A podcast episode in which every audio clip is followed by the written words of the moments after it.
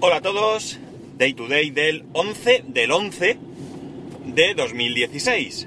Son las 8.59 y 12 grados en Alicante.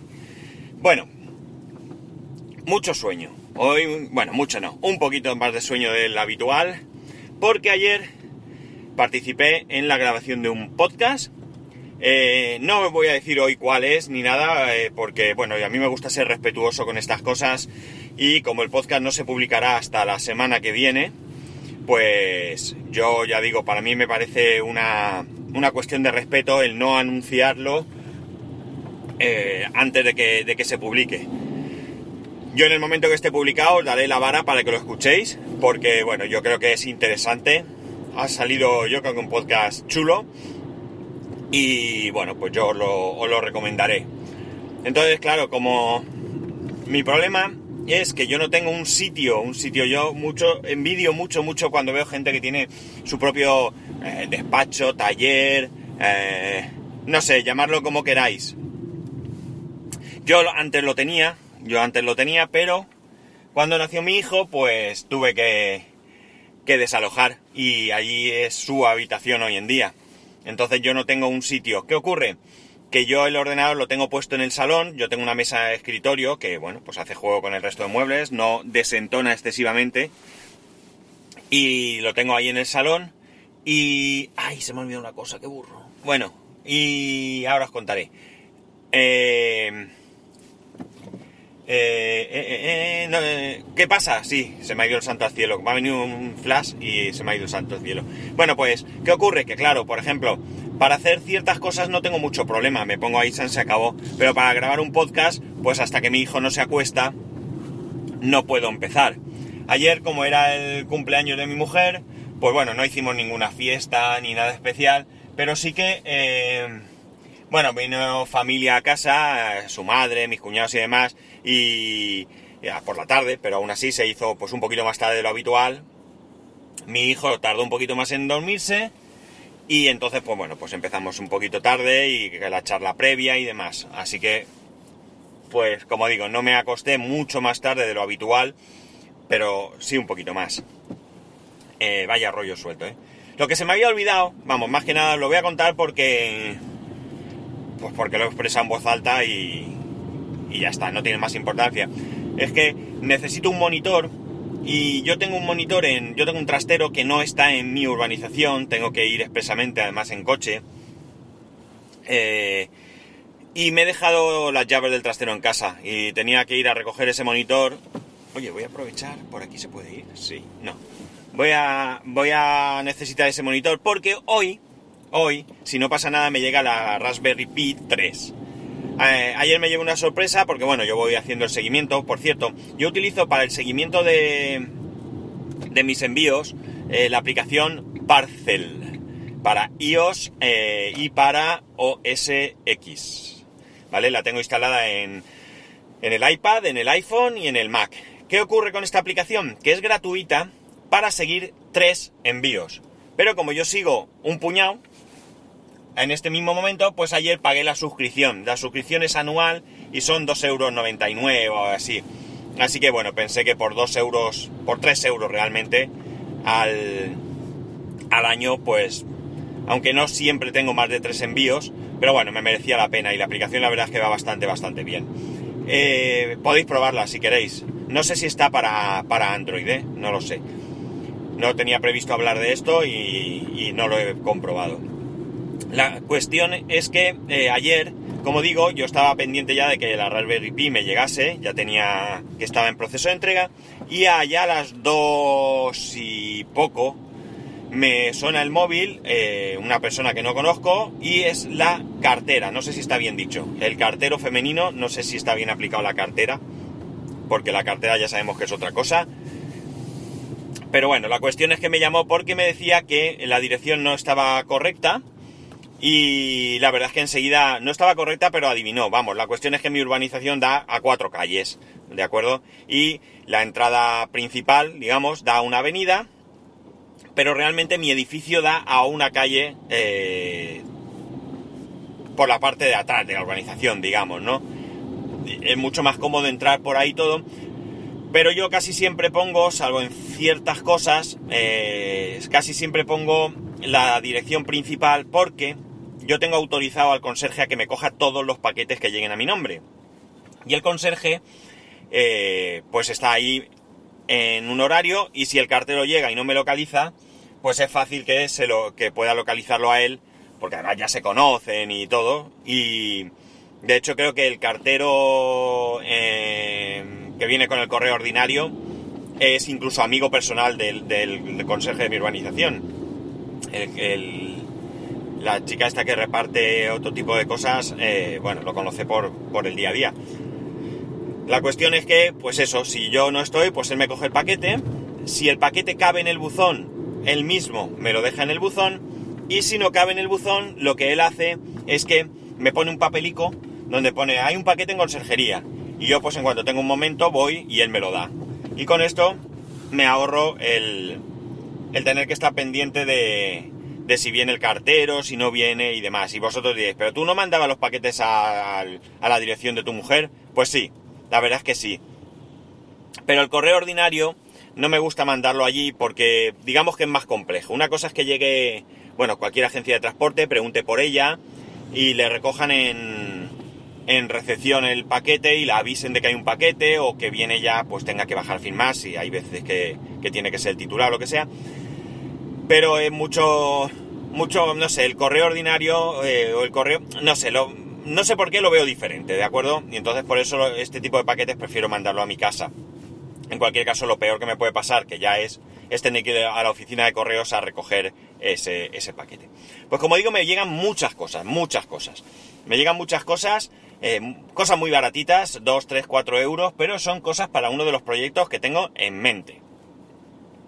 Eh, ya os adelantaré más, cuando tenga todo en marcha y hay aquí una parte de este proyecto que no depende de, mí.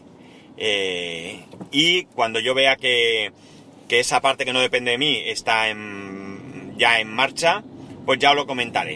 Eh, estoy pensando incluso si podría interesar documentar de alguna manera todo el montaje de lo que voy a hacer, ya fuese con vídeos o no lo sé.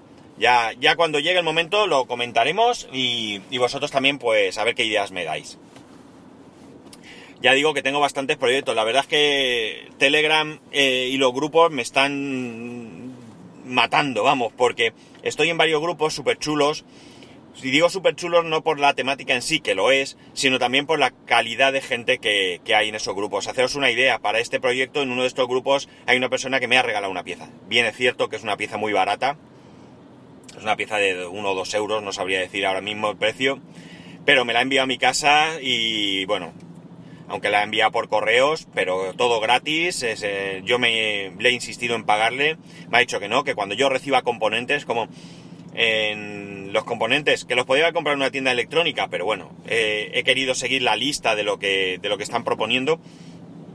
Pues vienen, algunos de estos componentes vienen hasta 70 de ellos, pues ya me ha dicho que cuando los tenga, pues ya yo le mande lo que sea que él necesite y ya está. Eh, o sea que súper bien. Y hay un montón de proyectos, como digo, sobre cuestiones sobre la Raspberry, sobre impresión 3D. Eh, bueno, me están, ya te digo, estoy todo el día bombardeado con información muy interesante sobre todo este tipo de cosas que me interesan a mí mucho. Y la verdad es que me. me. me agobia en cierta medida porque me gustaría abarcarlo todo y no puedo, no puedo. Mirar, hay ahora mismo una impresora 3D para el que esté interesado eh, que sale hoy, hoy, que es 11 del 11, pero sale al mismo precio generalmente. Atención, en 140 euros puesta en casa y sin aduanas ni nada. Dicen que entre 7 y 12 días la tienes en tu casa. Eso sí, es una impresora de 140 euros, ¿vale? No es una impresora de 1500 euros. Y es una impresora que viene totalmente desmontada. Con lo cual hay que tener ciertos conocimientos. Eh, ciertos, ciertos. No hay que ser electrónico, ni ingeniero, ni nada. Porque además en ese grupo ayudan un montón. Pero es una impresora que luego hay que calibrar, que por lo visto, por lo que yo leo, porque yo no la tengo, eh, es una de las cosas más complicadas. La verdad es que esto es una de las cuestiones que me genera un cierto desasosiego, porque quiero una impresora 3D. Me ilusiona tenerla y me ilusiona montarla, aunque realmente no le encuentre una utilidad, pero por 140 euros podría tenerla si no fuese por un problema que ya os he comentado. ¿Dónde la pongo? ¿Dónde pongo la impresora? Desde luego, si yo aparezco en mi casa diciéndole a mi mujer que voy a poner en el salón una impresora 3D, os podéis imaginar lo que me va a decir, ¿no?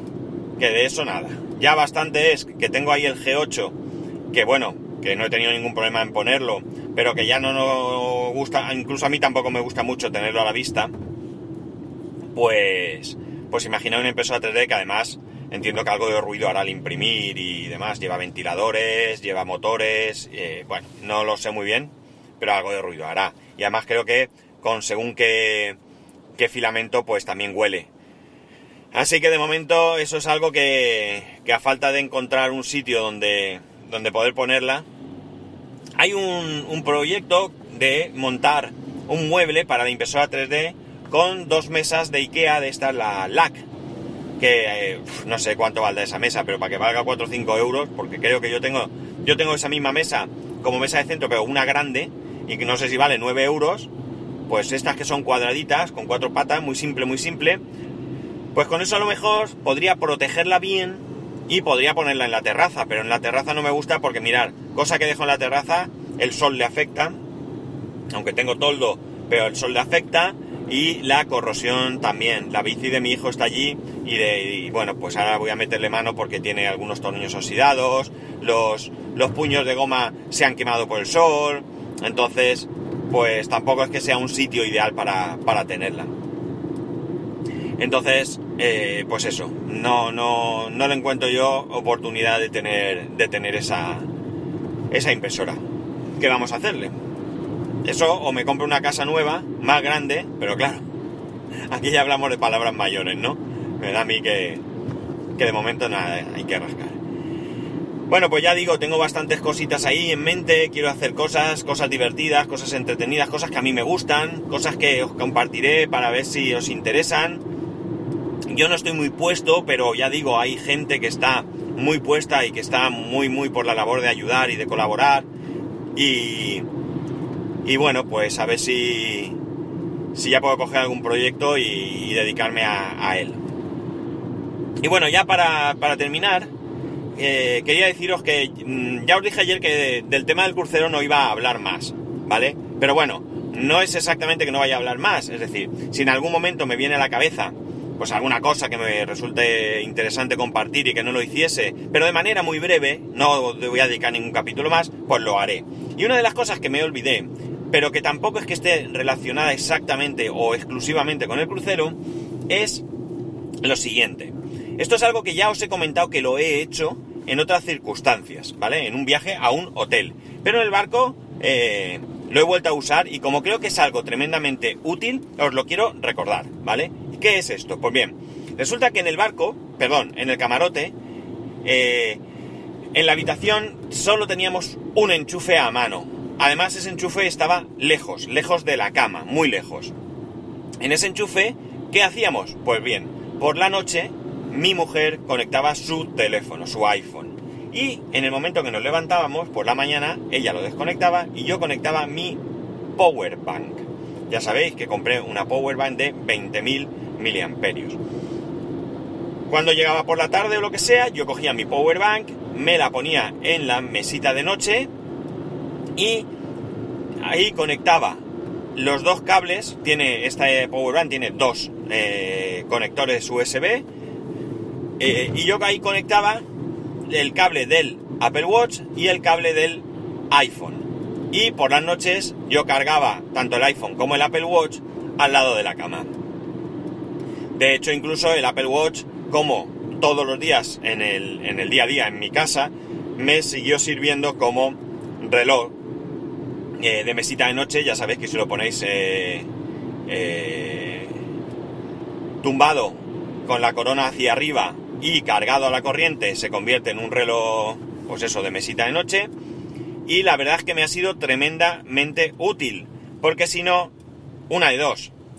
O no hubiera podido cargar los, los, todos los dispositivos, cosa que sí habría hecho porque ya fui previsor y me llevé un ladrón, el mismo ladrón que tengo al lado de la cama, me lo llevé, aunque no lo usé, o, o hubiese tenido que cargar eso con, con, ese ladrón en ese enchufe tan lejos y hubiese perdido esa, funcionalidad que tengo de, tener el, el reloj, el Apple Watch como, de, reloj de noche e incluso pues tener a mano el iPhone porque si yo me despertaba antes, es lo habitual, que el resto de la familia, pues yo simplemente podía, eh, pues tenía el teléfono al lado y me podía poner a, pues a jugar un poco algún jueguito o si había conseguido descargarme el día antes mensajes de Telegram o lo que sea, pues leérmelos y tal.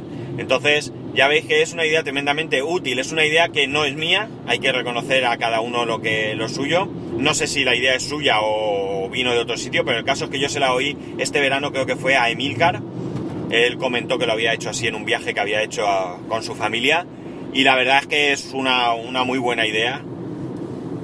Sobre todo con una power bank como la mía de 20.000 mAh que da para cargar más de un dispositivo.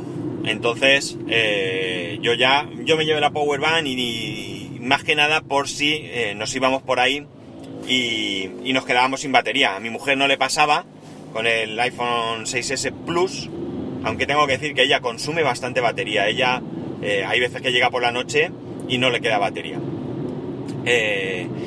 pero en mi caso sí que es verdad que algún día me quedé sin batería porque entre otras cosas, por mucho que llevara la power bank, luego no me, no me acordaba, no, como no tengo la costumbre, pues no me acordaba de llevármela en la mochila. Un fallo técnico, pero bueno. Pues nada, esto es lo que hoy quería contaros. Ya ha habido un variadito eh, diferente a lo de los días atrás. Eh, se me ha olvidado mirar si me habían mandado algún mensaje, la mar, en Twitter, por correo electrónico no, con referencia a lo del crucero.